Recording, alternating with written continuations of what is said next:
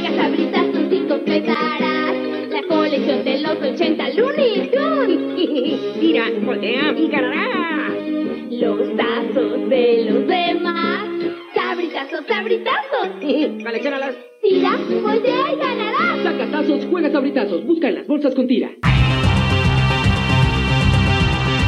Escritores. I'm Terry Moore, and you're listening to Comic Case. Artistas. Hi, this is John Romita Jr., and you're listening to the Kamikaze Podcast. Hi, this is Mike Mignola, and you're listening to Kamikaze. Hi, this is Eric Powell, creator of The Goon, and you're listening to Kamikaze. Editoriales. Hi, this is J. Scott Campbell. You're listening to Kamikaze. Hi, this is Terry Dodson, and you listen to the Kamikaze Podcast. Traductores. Hello, it's Kamikaze from Grant Morrison. This is Gary Frank, and you're listening to the Kamikaze Podcast. Coleccionistas. Hi, this is Frank Cho, and you're listening to Comic Kazi. This is John Bogdanov, and you're listening to the Kamikaze Podcast. Editores. Soy Giuseppe Camuncoli, state escuchando el podcast de Comicase. Fan chiquillos. Todos están en el podcast Comicase.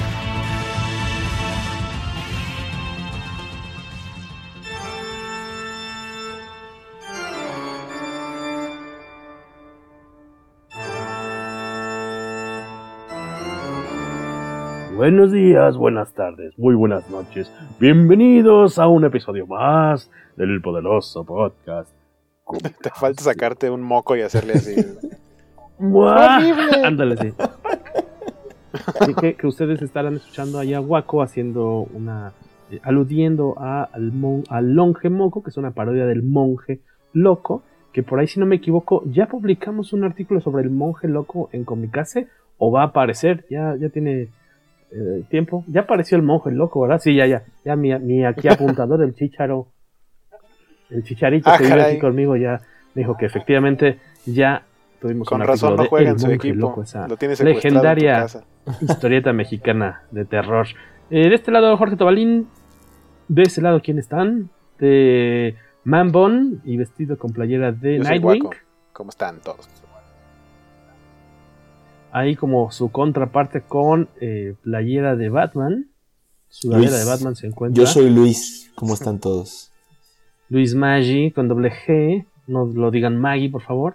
Gracias. Bastante nos costó a nosotros decirle Maggie como 20 programas para que luego nos dijera que no. el jugo Maggi pronunciaba también Maggi. lleva doble G y es Maggi. No es jugo Maggi. Pero en este país. Exactamente. Y en las tinieblas, como de costumbre, ahí este Grendel. oculto, en calzoncillos seguramente, y comiendo chetos con ambas manos, se encuentra. ¿Qué tal? Soy Alberto Calvo. ¿Cómo que en las tinieblas y yo soy el que tiene el fondo más colorido? Ah, bueno. O No colorado. queremos averiguarlo. Colorado. Colorido no sé, pero colorado sí. más colorado.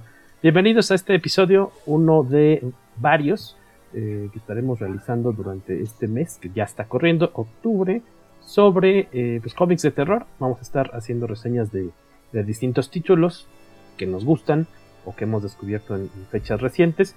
Y también pues estamos abiertos a que ustedes nos manden sugerencias, cosas que creen que po- podamos leer, leer pues de una semana a la otra, conseguirlos relativamente fácil para que pues también veamos qué les gusta a ustedes de este género Tonga. pues, lo conversemos entre todos. Ya en el caso extremo, eh, ah, tendríamos Tonga. que recurrir a la embajada, cul- a la- al departamento, ¿no? Al, al área cultural de la embajada de Tonga, que pues nos puede llegar a hacer Nos- algunos, algunos ejemplares. archivos. Nos manda Oye, Jorge. ejemplares este, de algunos muestras ejemplares. para re- Oye, Jorge, esto es falso anuncio. Biblioteca. Esto es falso anuncio. ¿Por qué? Acabas de decir que vamos a hablar de cómics de terror y yo clarito vi que en las redes de Comicase dijiste que íbamos a hablar de cómics de horror. Ah, y por eso tenemos a, a Beto Calvo, que nos va a hacer una Un paréntesis breve introducción, cultural. Porque un paréntesis cultural, porque Mejor. eh, siempre es muy interesante esta Interesante shot. eh, pues este como de este debate, digamos, el primero de la Sal- noche. salud. Ah, míralo. Qué bien preparado estás. Salud ya está prevenido. Este Hemos creado hay- monstruo. hay un debate, ¿no? Sobre pues, qué es terror, qué es horror, si hay una diferencia, diferencia, o si es lo mismo, o si es una cuestión como cultural, porque aquí en México la llamamos de una forma y en otros países de otra. Y hay varias versiones, y una de esas pues nos la va a comentar Beto Calvo. Horror y terror. Bueno, esto es algo que siempre ha sido motivo de discusión, es debate desde que existen las historias de miedo, por decirlo de, forma general, que pues yo creo que es uno de, los géneros más antiguos de, la ficción en cualquier medio. Antes de que hubiera literatura ya había historias de, terror, porque pues justamente el, miedo es una, una, de esas emociones primigenias del ser humano y siempre ha tenido sus usos y lugar en, la sociedad humana. Entonces, eh, en términos de, de usarlo como nombre de género, y pues es algo muy curioso porque de repente si hablas con gente que sabe de cine te va a decir que no existen las películas de terror, que el nombre correcto del género es horror. Y de forma muy curiosa, si le preguntas a alguien que se dedica a la literatura, te va a decir que la literatura de horror es un subgénero de la literatura de terror. Y, yo ahí, yo soy más de, los que caen en el campamento de, que sí son dos cosas distintas, pero que pueden convivir. Hay muchos casos en los que una historia puede ser parte de los dos géneros en distintos momentos y yo creo que, yo creo que tiene más que ver con la reacción que te genera. O, o, sea, si piensas en terror y horror, piensa cuando los usas como adjetivos. Cuando estás aterrorizado, indica que tienes miedo hay algo que te está haciendo sentir miedo respecto a algo. Generalmente es algo que va de la mano de, la incertidumbre, de no saber lo que te espera, a lo mejor de que estás recibiendo algún estímulo sensorial, que estás oliendo algo o escuchando algo que te provoca esa sensación de, incertidumbre, de pavor, de miedo. Eh, entonces en, la literatura me parece que esto es muy común porque es la clase de cosas que te puede generar leer una historia, por ejemplo, de Edgar Allan Poe o de H.P. Lovecraft o incluso de Stephen King que generalmente es el, decirte, ah, es que estás encerrado en una casa y hay algo atrás de esa puerta, pero no sabes lo que es. Lo puedes oler o lo puedes escuchar, pero no, no sabes lo que es. Y eso genera una sensación de miedo, que es lo que se entiende como terror. En el caso del cine, que te dicen que no hay cine de terror, sino que es horror, el cine, por la clase de medio audiovisual que es, depende de enseñarte las cosas. Tu reacción se da a lo que ves, al estímulo ya fijo que tienes, a que recibes una certeza que te horroriza, te espanta, te provoca repugnancia, asco, repulsión, algo. Entonces yo creo que, que sí, sí se da el caso de que hay algo que te puede estar generando terror cuando no sabes lo que va a haber cuando abras la puerta. Una vez que abres la puerta y tienes una reacción, se convierte en horror. Entonces creo que ahí sí es un poquito jugar con, lo que son las palabras, pero, pero desde ese punto de vista sí soy de la idea de, de, que en la literatura es mucho más fácil que hagas terror a que hagas horror, porque una descripción como tardas en absorberla mientras la vas leyendo, no te puede generar una reacción rápida y visceral como el que te muestren algo. En cambio, sí te puede ir creando esta incertidumbre de, la construcción de, a, partir, a, partir, de suspenso, de irte generando miedo. Tanto así existen pues estas versiones distintas, ¿no? Este debate que decía Beto al principio, eh, a mí me había tocado escuchar algo casi casi al revés, ¿no? De que como el cine de horror, por ejemplo, o los cómics de horror, eh, serían en los que la amenaza es eh, no invisible, pero vamos, no, no, no está materializada en un monstruo, vamos. Mientras es algo desconocido, mientras que en el terror sí está el, el asesino serial que te persigue con un machete y en el bosque, ¿no? O sea, como ya el, como el arquetipo, como este modelo que hemos visto en películas de terror, digamos, este, por décadas. Es otra, es otra versión, ¿no? Como dices, pues será es que ponerse de acuerdo, ¿no? Y es que hay muchos puntos que puedes debatir. Porque, por ejemplo, habrá quien diga que todo lo sobrenatural cae ahí porque tendrías que verlo para que te espante. Voy a Tienes que apoyar al señor Calvo. El señor Calvo tiene toda la razón, de acuerdo al diccionario de la Real Academia Española. Y, por favor, tienes que dar la definición con acento, si no, no es válida. el horror es un sentimiento intenso causado por algo terrible y espantoso. y el terror, y el terror Simplemente, como dice Beto, es un miedo muy intenso. No está causado por algo. Sí, es que la, que decía Jorge, yo la he visto, eh, sobre todo profesores de literatura la, usan mucho y dicen que el terror es un miedo de algo que es posible. Entonces, por ejemplo, si te dicen, te vas a meter a una colonia en la que se te va a descomponer el coche y se sabe que hay un asesino serial ahí te aterroriza la idea de quedarte encerrado en ese lugar donde es muy posible que te encuentres con un asesino serial que mata gente. Y el horror dicen que es, algo que, es algo que tienes que verlo para experimentarlo. Si te dicen en esa casa hay fantasmas, no te vas a espantar hasta que no veas al fantasma. Entonces sí, sí ahí creo que creo que sería por ahí, te piensa en los adjetivos que utilizan. Te puede aterrorizar la idea de algo. Para que algo terrorice tiene que ser algo que ya viste o experimentaste. Existe una razón por la que los terroristas son terroristas y no horroristas. y sin embargo, las consecuencias de un acto terrorista te pueden horrorizar. Entonces yo, yo creo que... Horroristas talibanes. Ajá, entonces yo, yo creo que, que esa es la, la, la, la, forma más fácil de entender cuál sería la diferencia entre uno y otro. E, e insisto, la ventaja de, del cine o incluso los cómics, a diferencia de la literatura, es que pueden ir fácilmente de uno a otro. Yo creo que en la literatura es muy difícil que escribas horror, porque como tendrías que describir lo que quieres que genere esa reacción, la descripción la absorbes poco a poco, no genera ese impacto inmediato que, sería que te lo mostrara. Excepto en el horror de Donwich, así de Donwick, de, de Lovecraft. Porque toda la, todas las sensaciones que te puede provocar leer un cuento de Lovecraft o una historia de Poe o muchas historias de Stephen King es en parte a irte construyendo una anticipación, a crearte un suspenso. Eso es lo que te va construyendo el miedo.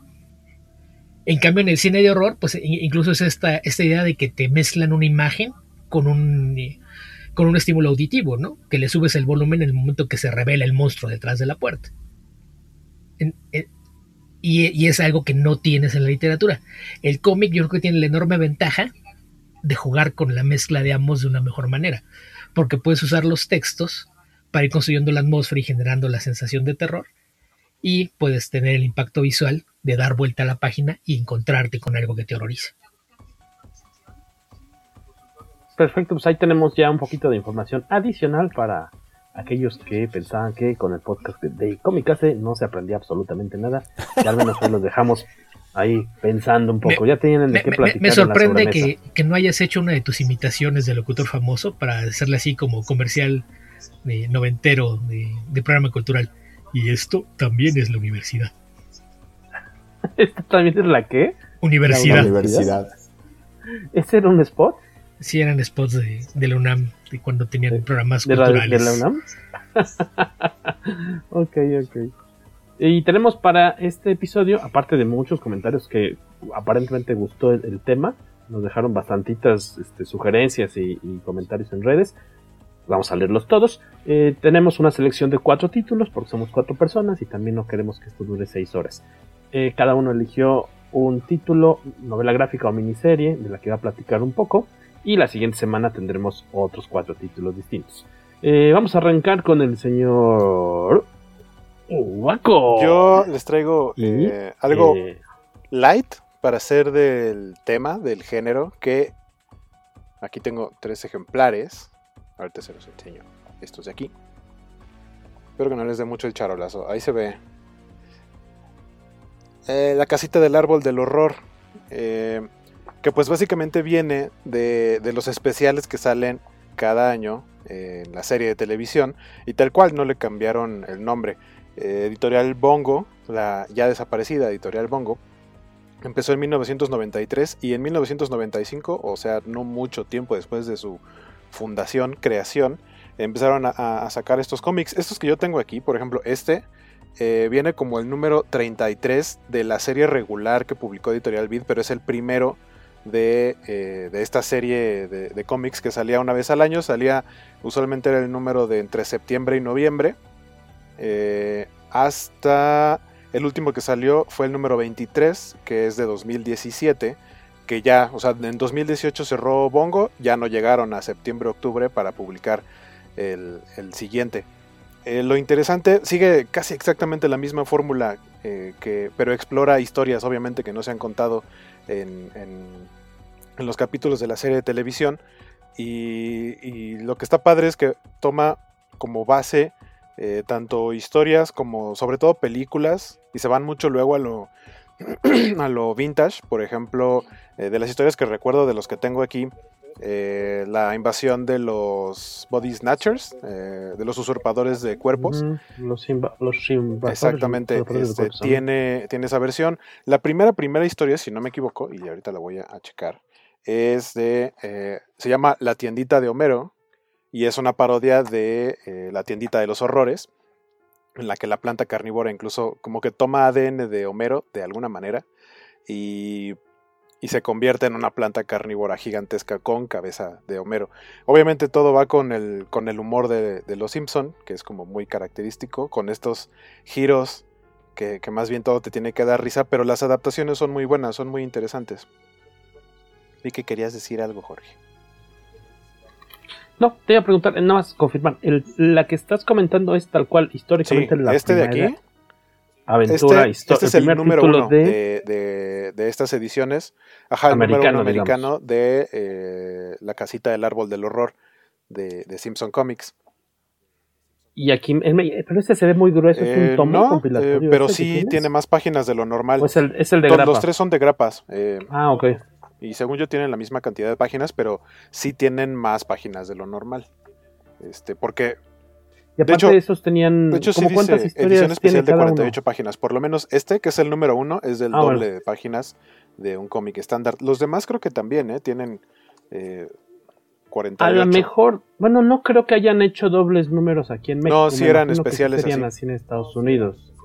Sí, o sea, sí, sí eran de 48 páginas y son equipos creativos distintos. O sea, no, no No, están a cargo de Es todo. que es lo interesante. Simpson mismos. Comics y tal cual Bongo, el encargado en general era Bill Morrison, que vaya, le quedaba el trazo idéntico a como se veían las caricaturas de los Simpson.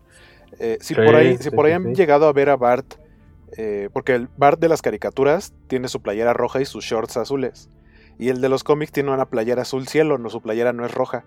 Entonces, a mí de pronto como que me sacaba de onda ver en los cómics, este, bueno, ubicar a Bart con los dos tonos de playera, pero como que no sabía en cuál era cuál, y ya después vi que en los cómics era donde salía con playera azul. ¿Por qué? No tengo idea, pero eh, creo que el arte en general de, Bill Morrison estaba súper bien, tal cual eh, parecen como capturas de pantalla de escenas de, la caricatura, y creo que para ser desde el número uno eh, que salió en, ¿qué quedamos? 1995 creo incluso que se ve mucho más afianzado el trazo, mucho más definido, ah, de acuerdo a cómo era el estilo gráfico de los Simpson en esos años.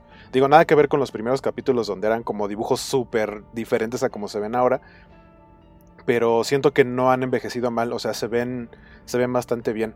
En lo que sí han envejecido, obviamente, es que en, en las primeras historias, obviamente todo va de acuerdo a la época. Otro de los cómics que anda por ahí es una este, una parodia del Exorcista, que en inglés es The Exorcister. En español le pusieron La Exorciermana, porque pues, ya, vámonos, ¿no? Este, y ahí se supone que eh, en lugar de un demonio, lo que posee a Lisa, por eso es Exorcister, este, es como el espíritu de la cultura de la música pop de los 90. O sea, a final de cuentas es como el espíritu de Madonna lo que está poseyendo a Lisa. Es una cosa rarísima, pero bastante, bastante divertido y todos los guiños que van metiendo está padre. Y por supuesto ves, o sea, como la tecnología que se tiene en ese momento. Y estuve revisando historias más recientes y por ejemplo en el último número que salió, que es del 17, eh, hay una parodia de, de It, de eso, de Stephen King, en, el que, en la que obviamente el payaso es Krusty. Y lo curioso ahí es que o sea, para cuando regresa y cuando ya todos son adultos, porque el grupo de, de, lo que serían los losers es este Homero, Marge y, ellos, pero como de jóvenes, de pubertos. Y cuando regresa y ya son adultos, eh, los quiere asustar, pero ya todos están como tan acostumbrados a los horrores de la época moderna que solo le dan el avión y él trata de ir a buscar a alguien más para asustarlo y todos le dan el avión y pues ya no sabe qué hacer. Y incluso quiere asustar a Bart y a Lisa y Bart y Lisa tienen, Lisa trae un lo que sería la versión Simpson de un iPad que obviamente no es, no le ponen el logo tal cual. Tiene un nombre especial, Eli debe saber, yo ya no me acuerdo. Pero tiene, ahí tienen, en Los Simpson existe una parodia de Apple, se llama Maple, creo. Y, así Lisa tiene su iPad. Entonces, sí vas viendo el, el, paso del tiempo. Y creo que la calidad está, está bastante bien. Además, a lo largo de toda la historia de los números, han tenido creativos de mucho, mucho, mucho peso. Les voy a leer, hice una lista. Eh, Bill Morrison, que es como el principal porque es el editor y es el que, el que incluso le llegaba a hacer eh, como los trazos finales, los acabados para algunos dibujantes.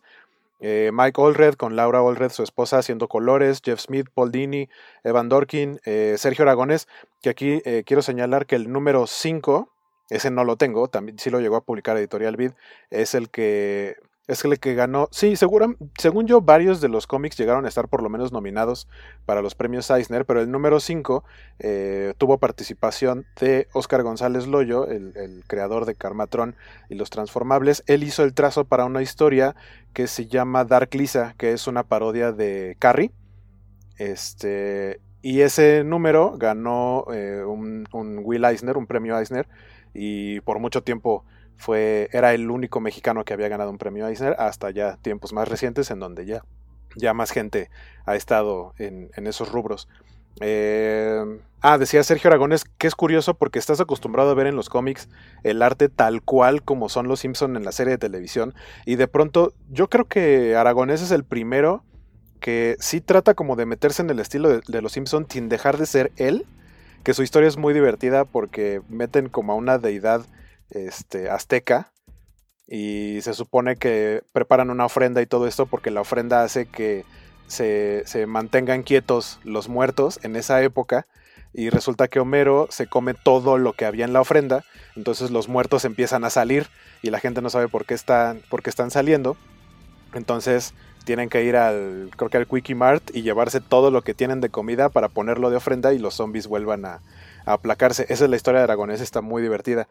Eh, Chuck Dixon, Peter Cooper, Garth Ennis, Stan Sakai, Mark Hamill ha escrito una historia por ahí, eh, Ty Templeton, Gail Simone, Jill Thompson, Scott Shaw, Mark Wolfman, Lynn Wynn, eh, Bernie Wrightson, Terry Moore, Kyle Baker, Eric Powell. de hecho, estos últimos tres, Bernie Wrightson, Terry Moore y Kyle Baker, estuvieron juntos en un número, que es el número 12, es del de 2006, que es lo que actualmente se puede conseguir por parte de Editorial Camite. Sacaron un recopilatorio y es justamente ese número, es lo mm. único que se puede encontrar como actualmente eh, de, estos, de estas historias. En español, ¿no? Ah, valdría la pena entonces darse una vuelta por las Camite. en la página en línea está disponible, de hecho. En el sitio web para aquellos que no quieren salir de su casa como este, Brian Posen Jerry Dugan, Patton Oswalt, Steve Niles, Gilbert Hernández, Phil Noto, eh, Doug Munch, eh, entre muchos otros. Y, o sea, yo tengo estos tres ejemplares, por ahí estuve revisando algunos de los otros. Y sí, tal cual son eh, parodias de, películas. ¿Fuiste a la biblioteca? fui a la biblioteca ¿Tonga? Tonga para revisar los demás números. Ah, están ah, trabajando ahorita. Este. ¿Dónde está ahí en Reforma o dónde? Campos Elíseos. Polanco. ¿Dónde está, dónde está la No sé, estaría padre buscar eso. ¿Existirá para empezar aquí en México? ¿Habrá embajada de Tonga? Es una isla, es una isla tan pequeña que dudo Ajá, seguramente no hay. diplomáticas con ellos. Pero lo debemos es Una, es una isla tan pequeña que, o sea, ya habíamos dicho, seguramente el, el 90% de esa isla son servidores. Ni siquiera habitantes. Ha de, tener, dos personas nada más viviendo ahí encargadas de todos los servidores. Y ya. De, encender y bajar el switch. Este, hacen. Asegurarse de que, en de que en temporada de huracanes esté todo perfectamente aislado. Solo, solo tiene cinco embajadas en el mundo. Míralo que rápido fue a buscar, Luis. el dato. Este. Pero sí necesitamos visa para viajar de México a Tonga, por si nos invitan. Los, los tomos recopilatorios, que según yo no, según yo no está todo en tomos recopilatorios. Este, pero sí hay varios. Según yo se consiguen en Amazon en inglés, pero no son exactamente baratos. Cada, cada uno, a pesar de que son la misma cantidad de páginas aproximadamente, sí llegan a tener precios bastante diferentes. Eh, a través de ese medio se pueden conseguir o el que está disponible es el de el que les decía, el de Camite, que lo pueden comprar en línea y este les incluye ahí, creo que son tres, las tres historias que les decía. Este, y pues no tiene fallas. O sea, si son fan de los Simpson, a mí, por ejemplo, eh, de un tiempo para acá, de unas temporadas para acá, a lo mejor ya no las veo religiosamente, pero lo que creo que no, casi no tiene fallo en general son justamente los especiales eh, de, la casita del árbol del horror. Y en el caso de los cómics también, también es bastante, bastante divertido el contenido. Entonces, pues si son fans, entrenle. Y sobre todo, si les gustan las películas de este estilo como vintage porque hay mucho material de películas de los 80s para atrás, películas de los 50, 60 de, género y está bastante divertido. Aquí aplica es una buena manera de aplica también lo de qué tan fan ah, seas del género. La gran mayoría de las historias son parodias Entonces, el, el muchas, aunque la historia se puede entender aún si no conoces la película o soy la que está Tiene burlando, más sentido. la disfrutas mucho más si entiendes la, la parodia de dónde viene. Y yo, de, de hecho, yo jamás compré los cómics de, de Los Simpson, pero cuando se anunció el primero de los especiales, yo recuerdo que yo lo, lo compré justamente porque en el previo me encontré con los nombres de, de los creativos y de los nombres que por ahí Juaco no mencionó, si no me equivoco, ese número uno también a la historia escribe James Robinson. Creo que es la, Ajá, la la parodia de Cat. People, ¿no? Exacto. que aparte en aquel entonces pues la, la popularidad de Robinson estaba hasta las nubes porque pues estaba en pleno en pleno apogeo de Starman así es de que yo, yo empecé comprando ese yo no tengo tantos yo tengo unos seis o siete antes de que pasara la crisis en las tiendas infinitas que hubo cerradero y luego las tiendas más grandes eh, que hay por ahí que tanto presumen de servicio no, no te cumplían con las suscripciones pues de- dejé de, de, de conseguirlos pero yo debo tener hasta el del 2000 o 2001 o sea los primeros seis o siete y aparte, no, no sé qué tan caros están los tomos. Me imagino que están caros porque han de ser de vendedores externos. Pero eh, considerando lo que cuestan los números sueltos, que la última vez que se me ocurrió checarlos, los, los números, los primeros que yo tengo, varían por ahí como de entre 17, 18 dólares hasta 35, 40 dólares cada uno. Pues creo que, creo que lo- los TPs, por donde quiera que le vea, siguen siendo una opción más económica. Totalmente. 410 pesos cuesta uno en Amazon, que tiene Prime, así es que según yo es como venta directa y los demás sí son de, de- de vendedores externos. Pero son, o sea, los, son los recopilatorios. Hay otro, el Hibi que según yo es el primero, está en 395 pesos. Sí, promedio de 400 pesos cuesta cada tomo recopilatorio, que trae entre 2 y 3 números. Pero, O y lo que interesante son- es que si bien no, no es terror puro, No, o pues sea, obviamente es No, este porque horror. tiene mucho humor. Exacto, es humor. Pero si lo piensas Ajá. bien, eh, en realidad el horror y el humor siempre han ido de la mano. Digo, si has visto cine ochentero, incluso muchas películas que se supone que es horror, tienen muchísimo humor, a veces involuntario, pero, pero sí hay siempre esta mezcla de, de jugar un poquito. A veces el humor es negro. Eh, yo por ahí recuerdo que, que algún guionista famoso de horror decía que la, la importancia de que tuvieras esos momentos ligeros o meter humor era para crear una, una liberación de tensión en tu audiencia preparabas el susto, después agregabas algo de humor o escenas que le permitieran relajarse antes de que viniera el siguiente susto. Sí, son como los, Entonces, sí. son como los tramos planos en las montañas rusas. Como ah, aquí Ajá. descansa Es, tantito. es para que te dé para que te dé chance de tomar aire. Exacto. Pero te sales, te sales del contexto un poquito. O sea, eres fan de los Simpson, vale. Pero a lo mejor no eres tan fan de los Simpson. Pero como eres fan de las películas, como bien dices, clásicas de alguna manera de- del género, ir a leer algo que sabes que no es terror, diagonal, horror, eh, te libera un poco viendo, como dices, It y ver al mendigo Croste haciendo desmadre. O sea, lo disfrutas también, ¿no? Puede entrar en el género como parodia, pero lo disfrutas sabiendo que no es el fin, el tenerte horrorizado, terrorizado, Y, y clavado las con libertades sustos, ¿no? que, y las libertades que se toman con los personajes, porque a fin de cuentas, en la serie de televisión, o sea, los capítulos normales, sí llevan un canon, ¿no? Sabemos cuando se murió, por ejemplo, la esposa de Flanders y ya no volvió a salir después. No es como en, en otras caricaturas en las que da igual la temporalidad y etcétera. Y en este tipo de especiales se toman la libertad de destazar a los personajes. Eh, en la serie de televisión no hay uno en el que, creo que es el que es parodia de, de Pesadilla en la calle del infierno, en el que en una pesadilla los niños terminan este, cayendo en una licuadora gigante y obviamente ahí, pues, o sea, eso no lo mostraría normalmente y está bien porque sabes que es una parodia de algo de horror y es algo que no pasaría normalmente en un capítulo. Entonces ese tipo de libertades que se toman están muy padres.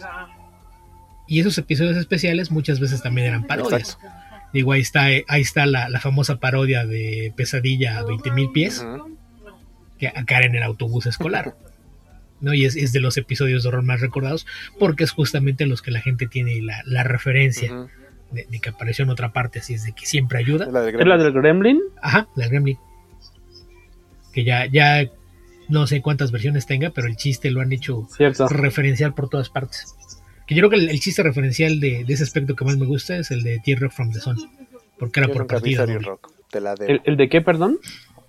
Third No. Rock from the Sun, la serie de comedia. Eh, fue De el, el que, el que lanzó a la fama al joven Robin de Nolan, a Joseph Gordon Joseph Levitt. Gordon-Levitt, sí. Aparecía ahí el, el líder de, de su avanzada extraterrestre, era John Lithgow. Eh, la, el episodio que menciono es un episodio de Dimensión Desconocida, eh, Pesadilla a 20.000 pies. En el episodio original en blanco y negro es William Shatner, el, la persona que asoma por el área del avión y ve al, al gremlin y, y, genera todo el escándalo. Cuando se hizo la película en los años 80 con algunos directores famosos de horror homenajeando algunos episodios, el actor que lo interpreta ahí es John Lithgow. Eh, la, la, serie era un, un, grupo de extraterrestres que mandaban a la Tierra como scouts y tomaban cuerpos humanos para estudiar la sociedad humana. Y con quien se reportaban era la gran cabeza gigante, que aparecía solamente como en algunos episodios, era William Shatner. Entonces hay un episodio en el que se sube en un avión y empieza a gritar John Lithgow, ¡hay algo en el avión! ¡hay algo en el avión! Y se asoma todo el mundo por la ventana. Y está tratando de tranquilizarlo y detrás de él viene Shatner. Shatner voltea, se asoma por la ventana y él también le empieza a gritar, ¡hay algo en el ala del avión! ¡hay algo en el ala del avión! Dice, no, no, es que le están cargando combustible es normal, tranquilícense. pero, pero fue divertido porque tenías a los dos actores que lo hicieron en la pantalla hacer el chiste de referencia. Claro. yo creo que eso sería lo que te divertiría de, de aventarte estos cómics de los Simpson si no fueras fan. Como las a ver qué cachas, ¿no? A ver qué, qué las referencias, los chistes que, que supones que nada más tú, por decir así, los vas a entender. Yo creo que debe ser muy, muy divertido poderlos rastrear. Entonces ya anotado, chicos, ahí ya les dijo Guaco más o menos dónde pueden conseguir los, los tomos, por si quieren aventarse ahí a la cacería. Luis Maggi, ¿qué te trajiste hoy? Yo había visto por ahí, si no me equivoco, en tu Instagram, eh, fotos de esto, de este título. ¿Es, ¿Es, miniserie? Es una miniserie de cuatro números de Red AWA. Uh -huh. Son portadas súper sencillas. La verdad, también me gustó mucho eso. No, nada rebuscado. Estos, fíjate, digo, poniendo un poco en contexto, yo los compré porque de un par de años para acá me gustó este tema de, de, déjame ver que diga correctamente, de horror. eh, y, compré Crust, por ejemplo, eh, compré mm, The Plunge eh, de Joe Hill me acerqué al tema de Lock and Key, ¿no? que, más por salirme del clásico superhéroe este, y del de novela negra o, o, noir, que pues a mí me gusta mucho. ¿no? Y este en específico, pues me lo encontré en una de esas tiendas grandes que no le dan el servicio de las suscripciones a Beto. pero estaba yo tonteando ahí en las mesas y el, el, el autor de Red Border es Jason Starr es un cuate de Nueva York que tiene 55, 60 años. Y el güey es coautor con mi autor favorito de todos los tiempos de cinco novelas. Mi autor favorito se llama Ken Bruen y es un cuate de galés eh, que tiene en, N número de libros publicados de un detective eh, que se, se llevó a, al cine, a la pantalla chica con Ian uh -huh. Glenn. Ian Glenn. El, el amigo Sprite de, de la Calesi, ¿no? Y. Sí, pues Sir Friendson le dicen. O, o, o, el único Batman que habla como Ajá, inglés sí, sí, ¿no? sí. En, en, en, en, la historia. Entonces, pues me llamó la atención que era de él. La verdad es que yo no sabía que hacía cómics el güey. Y pues sí, sí trae ahí un par de, de incursiones, cuatro más o menos. También están en temas de, de cine. Y eh, por eso lo compré. Ahora, ¿qué fue lo que me gustó? Que se asemeja mucho justo a lo que hablábamos, una especie de homage al, a las películas de los ochentas. Para mí, esto es un Texas Chainsaw Massacre, la masacre en Texas. Sí, sí, sí. Creo que sí. Porque no es de la sierra. Capaz. Eh, eh, eh, sí. Capaz que sí es de la sierra, ¿no? ¿En qué consiste?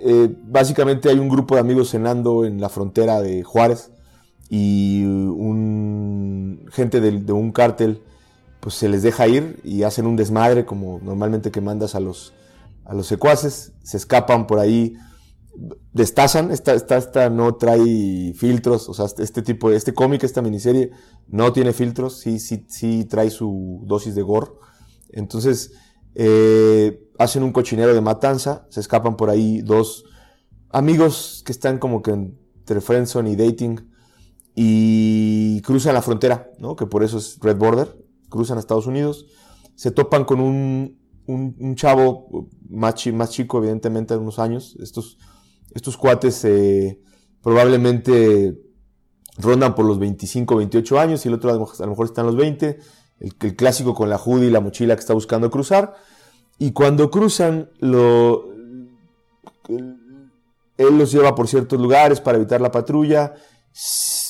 Empiezan las aventuras, terminan subiéndose a la camioneta con unos eh, americanos, unos gringos redneck como ellos solos, ¿no? Tejanos de madre. Y se los llevan a, una, a, pues, a su casa. Y en casa, como el estereotipo redneck, pues está la, el hermano Lelo, el cuate que los recogió, la señora que hace la comida y que tiene cara de viejita buena. La, señora es tipo Mama Gone, la de los ochentas que recogió a el Jason El hermano Lelo es Cleto, es como Cleto el de los Simpsons. Cletus. La, verdad es que... Y, y, a partir de ahí ellos como que algo les huele mal, la comida en específico que están sirviéndoles, como que no les cae bien. Y clásico que están en la casa y pues se ponen a investigar porque hashtag horror y, y se encuentran con que estos cuates, que además son hiperdefensores de, de la historia del Álamo y que eh, Texas es lo máximo y que Estados Unidos y, la, y demás, se dan cuenta de que pues en el sótano andan coleccionando mexicanos en pedazos, ¿no? Entonces ahí empieza todo y, por otro lado el cártel pues se cruza a buscarlos.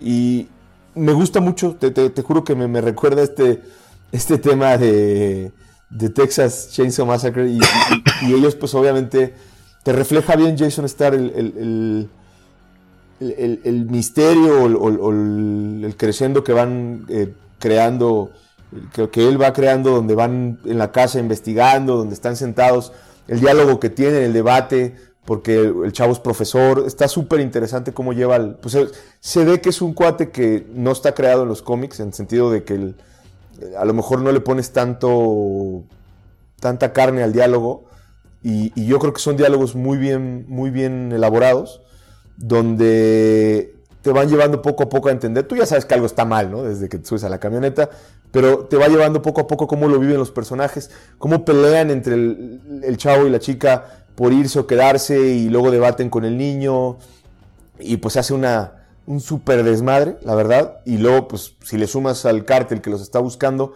la verdad es que trae buen misterio, trae buen diálogo, trae mucha sangre y, me gusta mucho el arte. El arte es de Will Conrad. Eh, yo lo conocía de portadas, la verdad es que no había, no creo que haya tenido la oportunidad de, de leer un cómic de ellos, pero es, a mí se me hace de muy buena calidad la manera en que los dibuja. Se me hace súper interesante. Ve nada más los globos que tiene de conversación. O sea, la verdad es que me, llenó bastante. Me llenó bastante. No, no le encontré, a mi gusto, eh, falla. El color es del brasileño Iván Núñez. Eh, no sé, siento que está muy bien hecha. Me, pasó con The Plunge, que se me hace una muy buena serie y al final querían hacer un tema Lovecraftiano, no sé, está muy... Se desvió un poco, se cayó un poco, algo no me cuadró. Y en esta sí, o sea, cuatro números terminan cada uno en, una parte que te deja con ganas de más. Eh, yo digo, porque pandemia, pues compré el primero y hubo que esperar un rato, pues releer y eh, juntarlos, ¿no? Eh, no me quise esperar ni, ni, ni, a un tema de TP ni lo que sea. Valió la pena. Yo creo que sí es una, para mí es una mega recomendación si pueden eh, comprarlo. Lo he visto en ambas tiendas, no sé cuántas más hay en inglés ahorita, pero pues por un lado está en eje que 7, fantástico Comic Castle, y por otro está Comics México, y en ambos lo he visto, o sea, he visto los ejemplares, no sé si están sueltos, todos. ajá. Ajá, y, y ah, no, aquí a México no ha llegado todavía un TP de Red Border, eh, pero vale la pena, ¿eh? totalmente. Creo que Creo que es una muy buena historia y creo que todos los que sean fanáticos de ese tipo de películas de, de los ochentas, de, de, o sea, si quieres hasta eh, Friday Night, donde vas, vas, este, la hora del vampiro, creo que le llaman, ¿no? Vas, vas eh, creando este misterio a la vieja usanza. Yo no soy tan fanático de las películas de horror japonesas, por ejemplo. No me, no me acaban de cojar, no me gusta el tema de Anabel y Ferreira, ni, el, ni tampoco Anabel la muñeca. Entonces, La verdad es que a, a, mí me pierde mucho ese tipo de historias y estas donde andas corriendo encuadrado con un cuate persiguiente con machete, se me hace un poco más interesante, ¿no? Se me, se me, llena un poquito más. Entonces, la verdad es que me encantó la serie, ¿eh? Red te, te, llena más bueno, el cuate Si Anabel Ferreira te persiguiera con un machete, o sea, sí, a mí sí me provocaría, claro. Me cago, cabrón. oye, Coralia, oye, oye pero, pero ¿de cuál Friday Night estás hablando? De, de la de los ochentas, de la de los ochentas dirigida de los por Tom, 80. la que dirigió Tom, no, Tom Holland, No. que no es Spider-Man. No hay otra. ¿Hay una en reciente o cómo? Sí, hay, hay un Sí, remake de hace con pocos Colin años con. David Tennant. Que dicen que no era mala, No, ¿verdad? es muy ¿El divertida. actor es el irlandés que toma cerveza o no? Eh, Colin Farrell. El de las cejas. Colin Farrell es el, Colin Farrell. Colin Farrell es el. Colin Farrell es el, Ese es como... Colin Farrell Perdón. hace al vampiro. El actor... ¿El actor es el pingüino? Ajá, el pingüino. Sí, de- Sí. tu, tu personaje. To- Todavía no, todavía no. Todavía Tu no. personaje sobreactúa. Ah, ah, ah, bueno, pero estás hablando de cine de horror, ya, ya echaste todas al costal, Jorge. Bueno, tu, tu protagonista. tu protagonista tiene pro- una ah, sola ceja. de- depende. Siempre. Depende Parece- porque ella es el antagonista. En realidad, el protagonista en este caso sería Alton Jensen, que es el que hace al, al chavo. Ay, Skull. que falleció, Sí. ¿no? De una forma muy rara, ¿no? Eh, es un accidente Ah, casero sí, por que no lo, que lo prensó la camioneta. Ajá, sí, sí, sí. Su propia camioneta Sí, y. en la- Fue Skynet. La, la sola, la sola inclinación de, de su garage, la rampa para meter la, la camioneta al garage, pues resulta que estaba moviendo algunas cosas y se recargó en la camioneta, no tenía el freno de mano y esta lo prensó contra la puerta. Sí. Y justo cuando, cuando empezaba a recibir estelares, Hablando de horror. hablan- eh, hablando de horror, esa es la clase de cosas que te horroriza. Sí, esa, esa, por Te puede sí- aterrorizar la idea de ser atropellado por tu propio coche y te horroriza el que le haya pasado a alguien. Sí, creo que la, la muerte de este chico fue muy de destino final.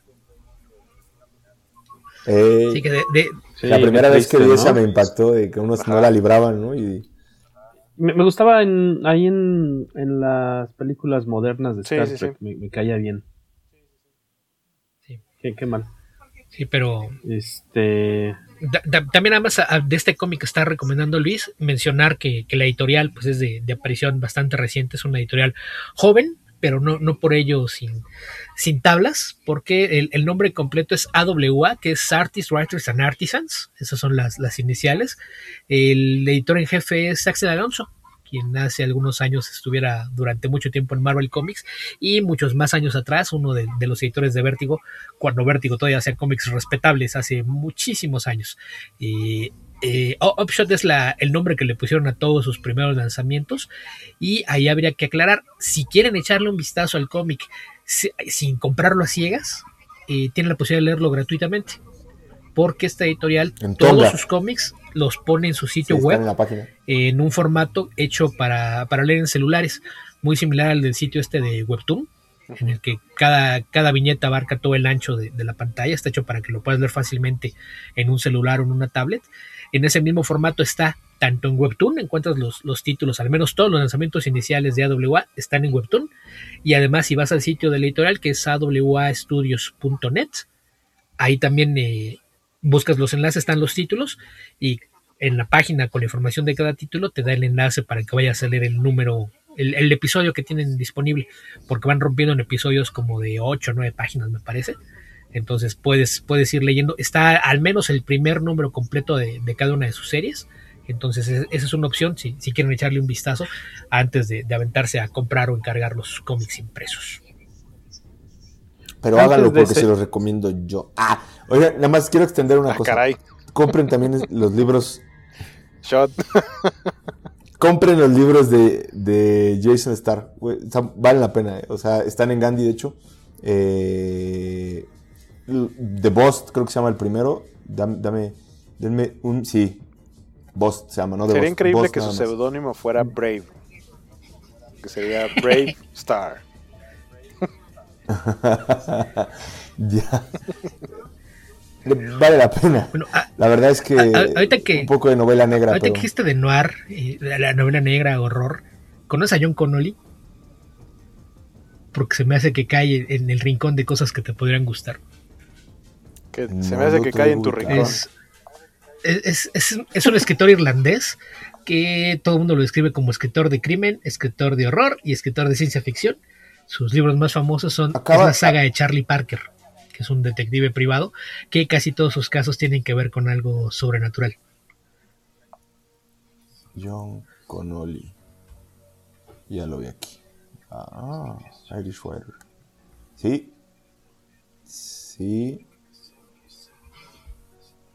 Sí, parece que sí puede caerme bastante bien. Sí, el primer libro es Every Dead Thing. Yo me lo encontré a cosa como de unos 10 años y de ahí he leído como 6 o 7 de las novelas de Charlie Parker, que creo que son cerca de 20. Como ya mencionamos alguna vez. Sí, 20, estos- 20, 20 a 20. exactos. Sí, sí, ya sabía que iban por ahí. Como, como ya hemos mencionado alguna vez, hay actores de, de bestsellers que cuando le encuentran la, la formulita para armar una serie sin ser repetitivos, eso es una mina de oro, pues, pues Connolly la encontró con Charlie Parker. Entonces ahí, ahí, Totalmente, ¿eh? ahí sí. Yo creo, yo creo que es de la clase de cosas que te puede gustar. Y el güey, neta, se echa una por año, ¿no? Una novela por año. Y de esa serie nada más, porque escribe otras cosas. Tiene otras, ajá. Prolífico. Ese no tiene, Antes el- de- ese no tiene el bloqueo del escritor, definitivamente. Antes de aventarnos la segunda mitad de estas recomendaciones, tenemos un chorro de mensajitos de... de, eh, les preguntamos que cuáles eran sus títulos favoritos. Tenemos allá en Facebook. Yo tengo en Twitter, Waco. Si quieres me arranco con Por Twitter fin. mientras tú alistas en Facebook. Eh, les pusimos, este, pues el horror llega al podcast Comicase. Hoy grabaremos el primero de una serie de episodios dedicados a reseñar cómics del género. ¿Cuáles son tus favoritos? Eh, nuestro amigo Oliver Fuentes, obseso comiquero del Twitter, dice, uy, los cómics de EC. Eh, Gaider Abdul de la Covacha dice que Third Days of Night, del que escribió, de hecho, hace poquito, hace unas cuatro semanas más o menos, Beto Calvo, métanse allá con micase.net, hay un artículo muy padre eh, sobre la saga en general de 30 días de noche. Familia Otaku que nos dieron una entrevista, nos ofrecieron una entrevista, más bien les dimos una entrevista hace eh, poco, unas, un par de semanitas para platicar sobre el proyecto del, del artbook de Basaldúa, que ha sido un exitazo. Eh, ellos dicen que sus cómics favoritos de terror, horror son Ten Grand, Nail Beater, que ese se me antojaba, yo creo que se lo voy a leer para la próxima semana. Por supuesto, Hellblazer. Y Maurice Díaz dice que qué grandioso sería tener tomos de Tales from the Crypt, Vault of Horror, eh, y de sus favoritos son eh, Witches, Severed, WD, Lovecraft, eh, Lovecraft dice Vértigo. Bueno, Providence, Hellboy, por supuesto. Seguro olvidé muchas más, pero eh, estas vienen a mi mente ahorita. Eh, Jesús Serrano, amigo Chu- Chux, nos dice que por favor hab- hablemos de Crust. Él es muy fan de, de Crust. Dice, hasta Alan Moore se aventó una buena saga en Crust. Y Francisco David González nos comenta que de lo gabacho le gusta todo lo clásico de AC Comics, lo de Eerie, Creepy, World of Horror, Tales of the Crypt. De lo nacional le gusta lo clásico, sensacional de terror, el libro rojo, el monje loco, historias del viejo, microterror y leyendas de la colonia. De hecho, estamos eh, ahí alistando eh, una participación de un colaborador de cómic hace que es expertazo en estos temas del cómic mexicano de terror y que en su mayoría son ha sido pues este de hace muchas décadas o sea como que los, los títulos principales con el buen Cecilio que es un gran coleccionista de cómic mexicano y eh, Tezumac dice en vista de que llevamos décadas con los mismos horrores es más fresco tener historias como Crust que si vemos más allá del gore y del destape gratuito, hay un nihilismo y un drama desolador. O también Lock and Key, por citar algunos. Y cerramos Twitter con el tío Koi, que nos dice que sus títulos favoritos son Basket Full of Heads, Bueno. que son de los nuevos de, De Joe Joe Hill, Hill. De no me equivoco. Sí. Ese se me antojó un buen, pero Sí, yo lo, me lo gustaría mucho recomendé hace un par de momento. episodios. Llega el TP. Lo recomendé hace un par de episodios en, en? Sí. Sí, que a esa la anunciaron como serie regular y eso fue una serie regular de siete números. Ya, sabemos cómo funciona ahí en DC las cosas. Tu serie regular se cancela, pero no le digas a nadie. tan. Tú así le escribiste, así acababa. Ah. Basket Full of Heads, Hotel, Severed y Low Low Woods. Que por ahí de la licita que leíste hace rato hiciste una pausa con lo de Lovecraft Vértigo. Pusiste cara como de what? Ajá. Hay una novela gráfica. No, no recuerdo si fue miniserie fue novela gráfica original en Vértigo. No recuerdo si la escribe o la coescribe Kid Giffen. Me imagino que esa es a la que se refiere, por Ah, eso le puso así Vértigo. Así se llama, Lo- Lovecraft a secas. Me imagino que esa es a la que se refiere. Probablemente. En Facebook tenemos un friego de, de, de comentarios. Muchas gracias, nos da gusto que no, No nos den el este, avión. no nos den el avión, porque luego hay unos episodios en los que.